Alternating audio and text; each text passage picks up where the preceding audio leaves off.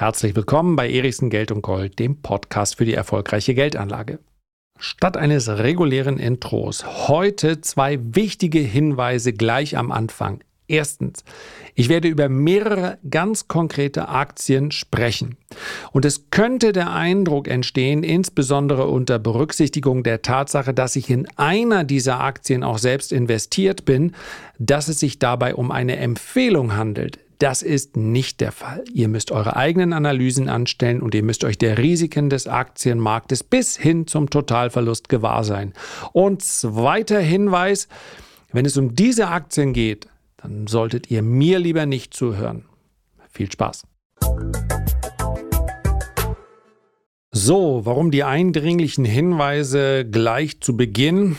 Ich habe hier am 7. März eine Podcast-Folge hochgeladen mit dem Titel Diese Aktien habe ich jetzt gekauft. So, und wenn ich schon so konkret werde, dann natürlich auch deshalb, weil ich genau das gemacht habe. Ich habe diese Aktien gekauft und zwar in Form eines ETFs und es handelte sich um Bankaktien. Jahrelang habe ich die Finger davon gelassen mit einer Ausnahme und dann habe ich gesagt, ah, dieses Zinsmargengeschäft ist einfach so attraktiv, aber so extrem attraktiv, dann fasst du jetzt doch mal wieder Bankaktien an. Gott sei Dank waren es europäische Bankaktien bei bei amerikanischen Bankaktien wäre es noch viel verheerender gewesen.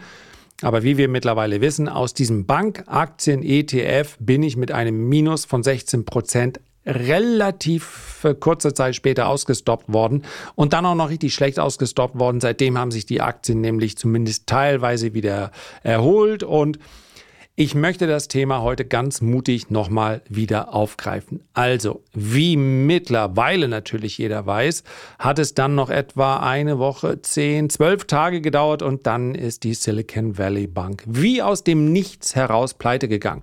A rough week for the banking industry. The collapse of Silicon Valley Bank. The second biggest bank collapse in US history. Und wenn ihr euch das anschaut, das Netz vergisst ja nicht, dann muss man wirklich sagen, wie aus dem Nichts heraus. Es gab praktisch keinen einzigen kritischen Analystenbericht zur Silicon Valley Bank. Und all das wirft natürlich kein gutes Licht auf. In dem Fall sage ich mal uns Analysten. Aber aus der kalten Küche heraus gehe ich natürlich jetzt auch nicht los und schaue mir die Silicon Valley Bank an. Ich habe tatsächlich, entschuldigt bitte, habe gerade, glaube einen Liter am Stück getrunken. Ähm, ich habe natürlich auch diese ähm, amerikanischen Regionalbanken, habe ich überhaupt nicht als Risikofaktor so in Betracht gezogen. Ja, selbstverständlich gibt es immer mal bankenkritische Videos und Podcasts. Und dazu muss man allerdings sagen, die gibt es zu beinahe jeder äh, Branche, zu jedem Sektor am Aktienmarkt. Kann man irgendwas Kritisches finden. Und wer per se sagt, na, die Banken sind alle irgendwie ungesund und so weiter, ja, so eine Pauschalkritik gibt es seit vielen, vielen Jahren. Im Prinzip seit der Bankenkrise immer mal wieder. Und eine pauschale Kritik, die habe ich ja hier durchaus auch schon geteilt, nämlich, dass man meines Erachtens die wesentlichen Bestandteile einer Bankbranche beziehungsweise die Geschäftsfelder immer noch nicht voneinander getrennt hat und wahrscheinlich immer noch nicht voneinander trennen wird. Es gibt ja zum einen einen, wenn wir es ganz vereinfacht sagen würden, dann gibt es so ein Brot- und Buttergeschäft eine Kreditvergabe an Endkunden. In der Regel gibt es natürlich dann auch, äh, es gibt diejenigen, die sich auf etwas schwierige Kunden konzentrieren. Dann gibt es, mittlerweile gibt es ja die, wenn ihr so wollt, die Apple ist ja keine Bank, sondern macht dieses Angebot über 4% Zinsen in den USA. Ich glaube, die haben eine Milliarde eingesammelt. Das war aber ein Jahr und ist in Kooperation mit Goldman Sachs. Ein Angebot für den europäischen Markt gibt es noch nicht. Also es gibt natürlich ganz unterschiedliche Zielrichtungen, wenn es um die Kreditvergabe geht, wenn es um das Einlagengeschäft geht. Und dann gibt es andere, die sind sehr viel spekulativer unterwegs. Ich rede hier nicht nur von Eigenhandel, das machen gar nicht mehr so viele Banken, aber durchaus noch einige. Es geht, gibt das Investmentbanking, es gibt einige Banken, die sind zumindest involviert in riesige Carry Trades, das ist auch alles spekulativ und letztlich muss man das ja voneinander trennen. Solange ich also über ein Bankinstitut spreche, bei dem ich persönlich mein Konto eröffnen kann, ja, klassische Filialbanken, dann möchte ich, dass das sicher ist und dass diese Einlagen nicht gefährdet sind durch, die Geschäfts-, durch das Geschäftsgebaren dieser Bank in anderen Bereichen. Ja, und das kann man ja voneinander trennen. Und das war eine der ersten Forderungen nach der Finanzkrise. Die könnt euch nicht durch ihre Spekulation, mit der sie zweifellos sehr gutes Geld verdient haben und sehr viel von diesem Geld dann auch wieder an die zumindest an einige Top-Banker ausgeschüttet haben. Dadurch kann ich doch nicht in Mitleidenschaft gezogen werden und letztlich der Steuerzahler. Denn wie wir lernen, hat sich eins seit der Finanzkrise nicht verändert. Egal wie groß die Bank ist. Seit Lehman lassen wir einfach niemanden mehr über die Klippe springen. Lehman Brothers is going bankrupt. And financial markets from Asia to Europe are doing their utmost to prevent Monday from turning from dark to black. Was die Einlagen angeht, finde ich das letztlich auch richtig, aber das sind natürlich die Einlagen von allen. Und gerade bei der Silicon Valley Bank sprechen wir ja auch über ganz, ganz viel Unvernunft auf beiden Seiten.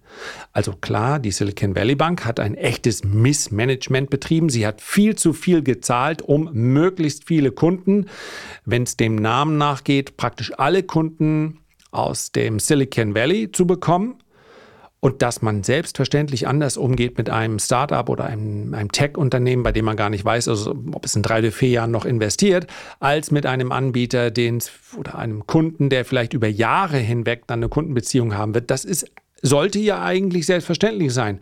Aber wenn du irgendwo als Unternehmen drei oder vier Prozent für deine Einlagen bekommst und relativ wenig für die Kredite bezahlst, ja, ist das hoch attraktiv.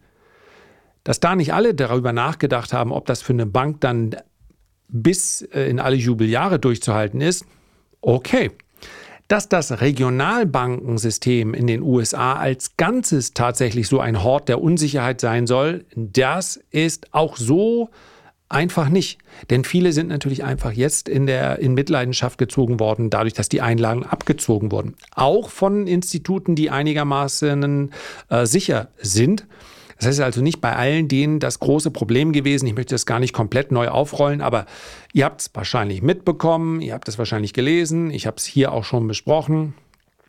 Diese Mark-to-Market-Berechnung von Anleihen, die ausgegeben werden, ja, wenn man diese ganzen Kursverluste reinrechnet, dann geht es unheimlich vielen dieser Banken wahnsinnig schlecht.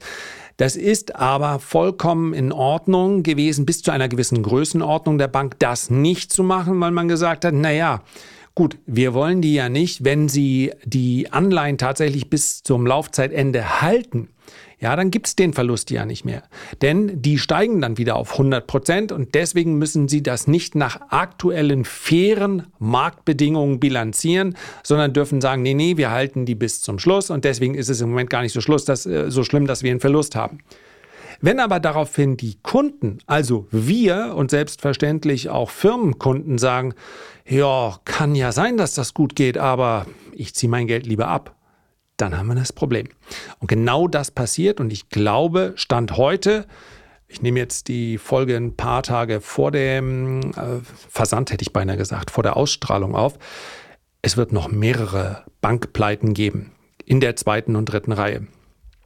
Denn eins darf man auch nicht vergessen, die Einlagen werden derzeit nicht nur abgezogen, weil die Unsicherheit herrscht, dass gerade bei kleinen Instituten, dass dort vielleicht die Einlagen nicht mehr sicher sind. Und wer will dann schon in so einem Abwicklungsprozess gefangen sein, sondern auch, weil die Institute auf die Einlagen praktisch nichts bezahlen, auf der anderen Seite aber viel bekommen. Das ist aus Sicht der Institute sehr attraktiv. Und das betrifft nicht nur die Regionalbanken, das betrifft auch die großen Banken und das betrifft selbstverständlich auch viele Banken hier in Europa. Ich spreche ja insbesondere von den Regionalbanken, nein eigentlich ausschließlich von den Regionalbanken in den USA. Das kurze, knappe Fazit, was so kurz und knapp jetzt gar nicht war, lautet Missmanagement, ja. Vertrauensverlust, ja. Aber darüber hinaus eine, äh, sind das Vorgänge beziehungsweise fehlende Regulierung, die man so nicht eins zu eins auf den europäischen Markt übertragen darf. Wir sind ja nun bekannt für Regulierung, in dem Fall war es auch besser.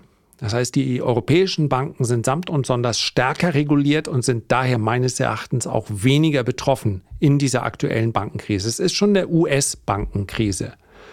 Den anderen Effekt, den werden aber europäische Banken vielleicht auch spüren. Denn ihr könnt ja mal gucken, bekommt ihr bei euch auf dem Girokonto was?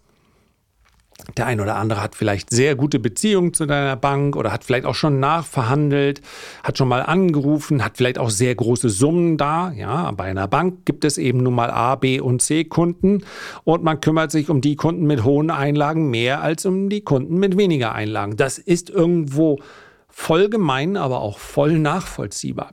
Also schaut einfach mal nach und bitte wundert euch nicht, wenn ihr jetzt sagt, bin ich hier ein B-Kunde oder ein C-Kunde, ich kriege gar nichts auf dem Girokonto. Nein, nein, nein. Wenn wer nicht nachgefragt hat, bekommt wahrscheinlich auch nicht mit höheren Summen irgendwas. Vielleicht bekommt ihr auch 0,2, vielleicht bekommt ihr auch 0,5 Prozent. Ich spreche hier vom laufenden Konto. Aber was bekommt denn die Bank derzeit für diese Einlagen? Ja, 3 Prozent vielleicht auch ein bisschen mehr in Europa, über 4% in den USA. Und das ist natürlich eine wunderbare Marge.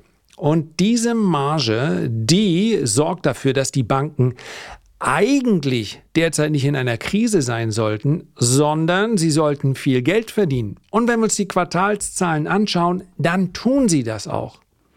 Und dennoch strömt natürlich aufgrund der Stimmung das Geld derzeit nicht in den Bankensektor. Und damit schließen wir auch mal Kapitel 1 der heutigen Folge, denn darüber habe ich ja auch am 7. März gesprochen.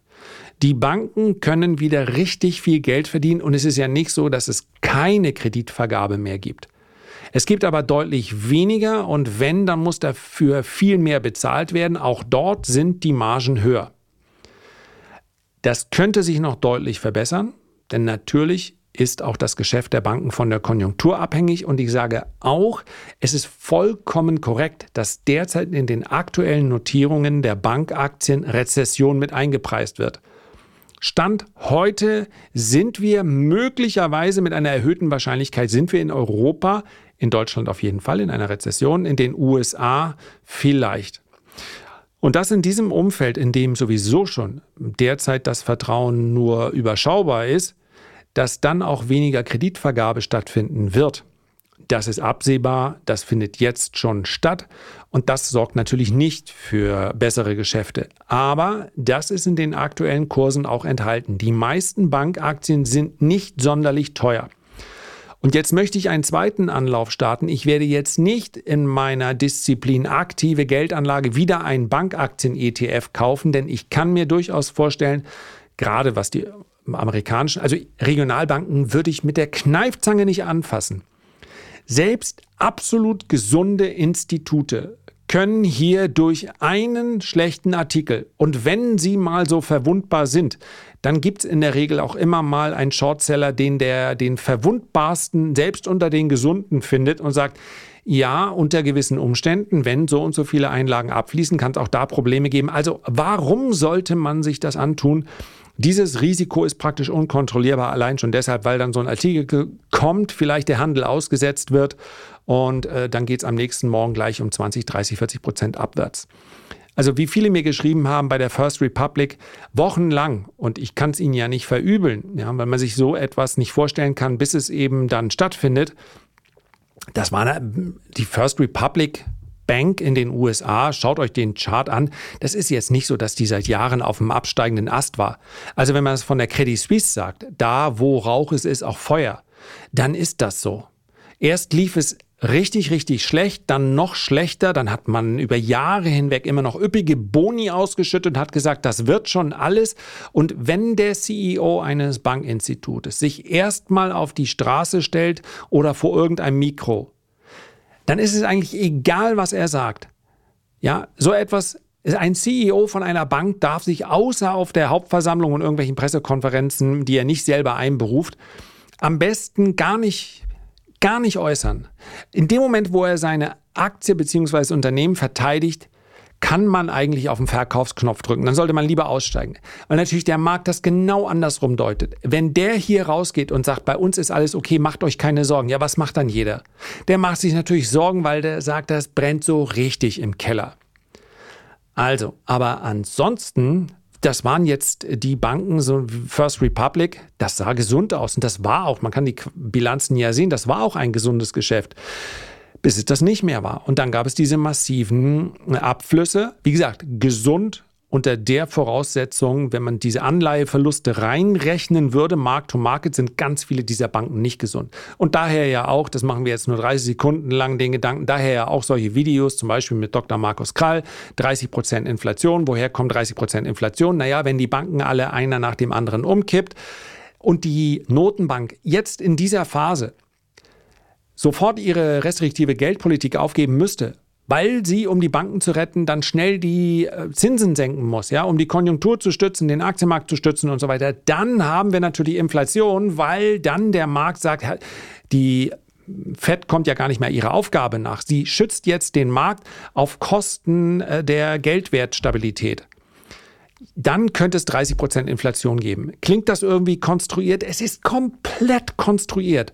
Ich weiß nicht, es ist ein genialer Marketing-Trick, 30 Prozent Inflation draufzuschreiben. Es hat nur einfach gar nichts mit der aktuellen Situation zu tun.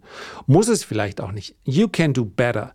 Also, Sprechen wir also weiter über die Banken. Es geht mir nicht um Regionalbanken. Es geht mir nicht darum, abgestürzte Institute zu kaufen. Es geht mir nicht mal darum, die aus meiner Sicht etwas gesünderen europäischen Bankaktien sich ins Depot zu legen. Es geht mir darum, dass man als langfristiger Investor und nur der fühlt sich jetzt bitte angesprochen. Und wenn ihr es noch ein bisschen genauer haben wollt, der langfristige passive Dividendeninvestor, dass der meines Erachtens jetzt durchaus ganz attraktive Kurse findet. Und darüber habe ich deshalb mich getraut, jetzt nochmal zu sprechen, weil The Godfather of Investing, zumindest wenn man es kompliziert mag, nämlich Aswad Damodaran, gerade mit uns geteilt hat, dass er in Bankaktien investiert hat. Und zwar in jeweils eine aus den beiden verschiedenen Lagern, die man bekommen kann. Nämlich aus dem Lager, wow, die ist aber im Moment sehr billig, aber nicht besonders profitabel, kann sich natürlich ändern, Punkt, Punkt, Punkt, Punkt. Und wow, die ist qualitativ aber sehr, sehr stark, ist aber alles andere als billig. Und ich finde es ganz interessant, dass von den beiden Spektren aus, beziehungsweise den beiden Seiten des Spektrums aus zu betrachten, weil man ja nicht sagen kann, die Aktie bekomme ich jetzt billig. Ich kann natürlich ein schlechtes Unternehmen verhältnismäßig günstig einkaufen, das es aber eben nicht so tolle Zahlen hat, macht es auch günstig. Ich kann aber ein verhältnismäßig unprofitables oder nicht so gutes Unternehmen, wir sprechen ja dann nicht gleich über eine Existenzgefährdung, kann ich natürlich auch extrem günstig einkaufen und dann kann es dennoch ein gutes Investment sein. Es ist kein gutes Unternehmen, aber der Preis für das nicht gute Unternehmen ist so niedrig, dass die Spekulation in Anführungszeichen dennoch interessant ist. Auf der anderen Seite, und das kommt bei sogenannten Qualitätsinvestoren noch viel häufiger vor, werden auch gute Unternehmen sehr häufig viel zu teuer gekauft. Ich kann ein Beispiel geben aus einer anderen Branche. Ein Beispiel, und ich habe gerade charttechnisch besprochen, wahrscheinlich geht es auf ein neues Allzeithoch für Nvidia. Also äh, vielleicht steigt die über 300 oder 400 Dollar. Das kann alles sein. Der aktuelle Hype und auch die Charttechnik spricht dafür, dass die Aktie weiter steigt. Aber wenn ich Nvidia als den Profiteur möglicherweise von KI jetzt kaufe, dann bezahle ich den 70-fachen des Gewinns bei einem Wachstum von momentan knapp unter 30 Prozent. Den 70-fachen des Gewinns. Und das ist zu viel. Das heißt, aus meiner Sicht keine Empfehlung. Ja. Ich habe es nochmal gesagt. Charttechnisch sieht die Aktie so aus, als ob sie einfach weiter steigt. Aber das ist genau das Problem. Ich kann auch ein sehr gutes Unternehmen natürlich zu einem zu hohen Preis kaufen, dann ist es auch keine gute Spekulation. Also Risiko- und Ertragschancen müssen natürlich in Relation zueinander stehen. Und ich finde, den Beitrag von Damodaran kann man sich auf seiner eigenen Seite anschauen. Ich habe es neulich schon mal verlinkt, aber ähm, ich packe den Link hier von ihm nochmal drunter. Ich habe kein, die Seite sieht auch nicht so aus, als ob sie in den 100 Jahren irgendjemand optimiert hätte. Also ich habe keinerlei Kooperation mit ihm und von daher, als ob ihr da drauf geht oder nicht, ist für mich völlig unerheblich. Und ob ihr das googelt oder auf den Link unten klickt, ist noch viel unerheblicher. Ähm, aber es ist ein interessanter Beitrag, weil er eben beide Seiten dieses Spektrums betrachtet. Und welches sind die beiden Seiten? Eine Möglichkeit, Buchwert ist bei Aktien so eine Sache. Eine Möglichkeit zu beurteilen, ob die Aktie jetzt gerade verhältnismäßig teuer ist oder verhältnismäßig billig, ist Price to Book. Also das Preis-Buchwert-Verhältnis. Und das sagt letztlich darüber aus, ob etwas über die Aktie günstig ist. Es sagt nichts darüber aus, wie profitabel das Unternehmen ist. Es ist also kein Wunder, wenn man sich diese Grafik hier anschaut, dass die verhältnismäßig günstigen Aktien eine schlechte Profitabilität hatten in den vergangenen Jahren und dass die Aktien, die ein hohes Maß an Profitabilität, insbesondere auch in der Entwicklung, in der langfristigen Entwicklung mit sich bringen, dass die dann teuer sind. Warum? Ne, weil Qualität an der Börse eben höher bezahlt wird. Und die beiden Kandidaten, die ihr jetzt hier nennt, unter langfristigen Aspekten, Damodaran tradet nicht und hält die Aktien in der Regel auch nicht für Wochen und Monate, sondern für viele Jahre. Und die, das Quality Investment, wenn man so will, das überrascht jetzt nicht. Und das ist die Aktie, in die ich auch selber langfristig investiert bin. Und hier geht es mehr um passive Einkünfte durch Dividenden, ist äh, JP Morgan. Und was ist die Aktie noch neben qualitativ hochwertig? Teuer. Price to Book ist 1,53. Es gibt noch ein, zwei, drei Werte, die etwas teurer sind, aber wenn man sich die Marktstellung anguckt von JP Morgan, wer hat also die First Republic übernommen? JP Morgan. Wer wird davon wahrscheinlich profitieren? JP Morgan. So JP Morgan will assume everything now. I guess that means they'll they'll be responsible, as you said, for paying out all the deposits, and uh, they will assume all of the assets that First Republic had. I think it was around 230 billion dollars. Ist das ein Geheimnis? Nein, weil wahrscheinlich auch der beste Bank-CEO, Jamie Dimon, auch bei JP Morgan. Das heißt, alle wissen, dass die Bank gut ist und man bezahlt ein relatives Premium dafür.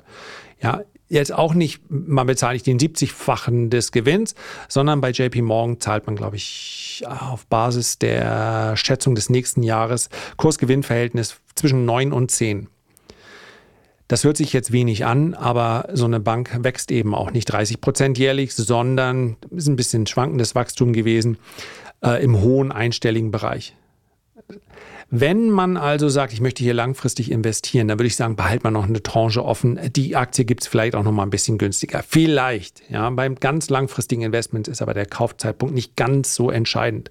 Aber es ist ja logisch, wenn ich für einen festen Betrag von, keine Ahnung, 5000 Euro eine Aktie kaufen will, ich kriege halt mehr Anteile, wenn ich sie 20 Prozent billiger bekomme. Ist leicht auszurechnen. Aber nochmal, wenn wir über einen Zeitraum größer zehn Jahre sprechen, dann spielt es ja nicht ganz so große Rolle. Insbesondere bei passiven Einkünften durch Dividenden spielt ja die Kursschwankung dann auch keine Rolle. Dann will man ja die steigenden Dividenden, die kriegt man bei JP Morgan. Was ist auf der anderen Seite, also auf der Low Quality, aber verhältnismäßig billig Seite? Keiner von den Regionalbanken, und dieses Fazit würde ich gerne nochmal wiederholen, persönlich würde ich die Finger lassen von diesen Regionalbanken. Wer sagt, oh, ich bin jetzt aber schon 40 Prozent hinten und so weiter. Ja, die ersten minus 40 Prozent sind oft der, ähm, der Weg zu weiteren minus 40 und nochmal minus 40 Prozent. Also bitte nicht, warum denn da gerade da, wo es brennt, genau dann da investieren? Vielleicht hat man mit irgendeinem Wert auch eine, ein Turnaround-Potenzial, kann sein. Für mich wäre das nicht. Das ist für mich völlig unkalkulierbar. Ganz davon ab. Das ist eh schon schwierig genug. Ich gehe gerne an jede Bilanz. Auch nicht immer mit ganz großer Freude. Ich freue mich, wenn es jemand anders nämlich aufbereitet. Aber eine Bankbilanz, meine Güte. Upsa, jetzt klingelt hier gerade das Telefon. Ich muss einmal ganz kurz äh, rangehen. Äh, was, was schreibe ich denn? Kannst du später zurückrufen? Ich rufe dich zurück, schicke ich ihm. So, also was ist auf der anderen Seite? Das müssen wir noch fertig machen. A Citigroup. Genau, auch nicht leise gemacht. Entschuldigung, Entschuldigung, Entschuldigung, Entschuldigung. Ich mache es gleich leiser, aber das kann ich jetzt hier nicht abbrechen. Das bringt ja auch nicht. Das ist natürlich auch ein bisschen sehr live. Das braucht natürlich in der Podcast-Folge auch kein Mensch. Sowas verstehe ich auch. Also auf der anderen Seite, Price to Book 0,5, wenn man so will, also dreimal so billig oder JP Morgan ist dreimal so teuer nach dieser Betrachtungsweise, ist die Citigroup hat aber in den letzten Jahren wirklich seit 2018 Return on Equity ist negativ gewesen, ist also nicht so, beziehungsweise im unteren, deutlich unteren Bereich und äh, viel schwächer als bei JP Morgan.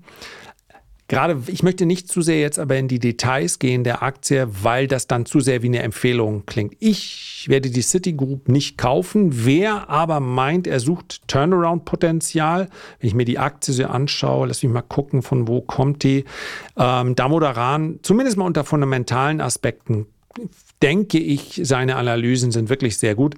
Die Citigroup ist in den letzten Jahren eindeutig nicht in einem Aufwärtstrend gewesen, ist eher an einem Tief, ja, waren im Hoch mal bei über 80 Dollar und aktuell bei 46 Dollar, also 40 Prozent tiefer. Da haben die Dividendenzahlungen dann auch nichts geholfen. Im Vergleich dazu, JP Morgan ist vom Allzeithoch ja, auch 25 Prozent entfernt, aber der insgesamte Aufwärtstrend ist da. Also, ich habe mich nochmal an die Banken rangetraut. Ich muss aber auch ganz offen sagen, das sind jetzt Analysen äh, von Damoderan gewesen. Ich glaube, dass Banken für einen mittelfristigen Investor zumindest mal eine vielleicht in ein Depot von 15 bis 17 Werten gehört wenn ich nur, und das ist bei kleineren Depots vielleicht eher der Fall, zehn Werte im Depot habe, dann glaube ich, kann man auf eine Bankaktie verzichten. Wer ein ETF-Depot hat, der braucht auch keinen Banken-ETF meines Erachtens. Da gibt es ähnlich defensive Unternehmen, die aber oder Unternehmenszweige, die aber ebenfalls gute Erträge haben. Und man kauft sowieso keine Einzelaktie in ein ETF-Depot. Was aber Banken insgesamt interessant ist, macht, ist, dass sie genau dann eigentlich ganz gut profitieren, wenn andere Sektoren leiden. Nämlich wenn die Zinsen steigen und die Zinsen auf einem erhöhten Niveau sind, dann ist das für viele Unternehmenszweige schwierig, für viele, ähm, für viele Sektoren, für viele Branchen. Für Bankaktien ist es von Vorteil. Und das will man natürlich auch in einem langfristigen Portfolio, dass nicht alle Aktien sich zur gleichen Zeit in die gleiche Richtung bewegen. So, aber das war es dann jetzt auch erstmal mit Banken. Herzlichen Dank für deine Aufmerksamkeit. Ich würde mich sehr freuen, wenn du dir jetzt ganz kurz eine Minute Zeit nehmest, um diesen Podcast zu abonnieren. Ich glaube, das dauert nicht mal eine Minute. Aber eine Minute könnte es dauern, wenn du vielleicht ein nettes Feedback hinterlässt oder ein paar Sterne oder was auch immer möglich ist, da wo du gerade diesen Podcast hörst. Am allermeisten freue ich mich aber, wenn wir uns beim nächsten Mal gesund und munter wiederhören. Bis dahin alles Gute, dein Lars.